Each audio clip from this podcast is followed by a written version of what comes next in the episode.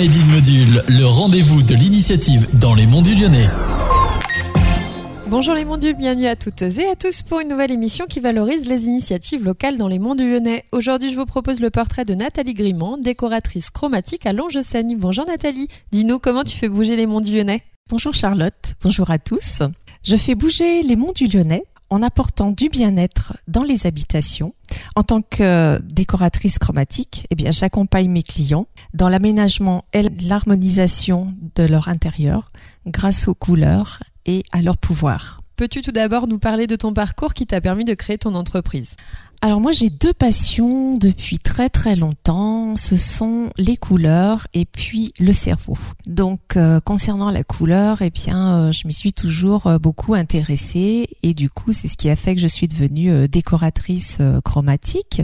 Et puis l'autre passion, eh bien, c'est le cerveau. J'ai toujours aimé comprendre comment il fonctionne, et grâce à ça, eh bien, ça permet de pouvoir adapter notre comportement et notre vie. Et du coup, euh, eh bien, j'ai travaillé pendant 18 euh, ans dans euh, l'ameublement. Et un jour, j'ai eu envie de passer de l'autre côté. Sur ton site internet, tu parles du bien-être par la couleur, de leur influence sur notre organisme, notre psychisme. Peux-tu nous en dire un peu plus? On se rend bien compte qu'il y a des couleurs qu'on préfère à d'autres. Et dernièrement, grâce aux neurosciences, eh bien, ils ont pu prouver pourquoi il y a des couleurs qui nous parlaient plus que d'autres. En fait, ils se sont rendus compte que lorsqu'on a une couleur autour de nous, notre œil la capte et ensuite ça remonte jusqu'à notre cerveau qui va envoyer l'information à nos fonctions vitales, à nos organes et à notre psychisme. Je me sers de ces connaissances pour justement aider les personnes dans leur décoration.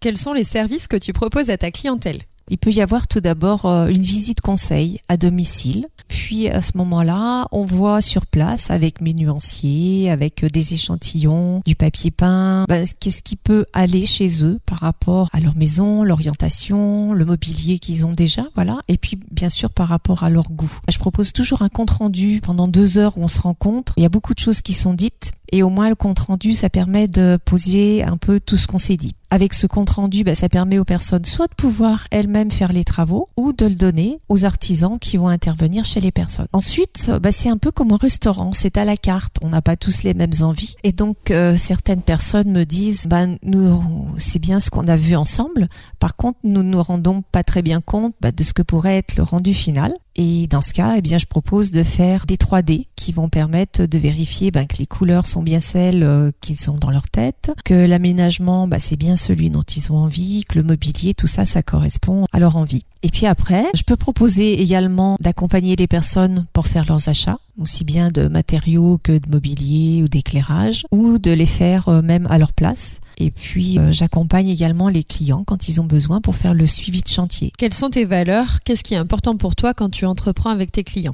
Aristote disait, là où vos talents et les besoins du monde se rencontrent, se trouve une vocation. Et en fait, dans chaque projet d'aménagement, ce que je mets euh, au centre du, projet, eh bien, c'est l'être humain pour qu'il soit vraiment au cœur de son habitat et que ce soit vraiment lui qui soit pris euh, en considération et d'aller au-delà de ce qui est à la mode. Si tu avais un conseil à donner à des femmes qui souhaitent monter leur entreprise, qu'est-ce que tu leur dirais? Alors je dirais que l'entrepreneuriat au féminin, c'est une belle aventure et qu'il faut oser la vivre parce qu'il vaut mieux eh bien vivre ses rêves que de rêver sa vie.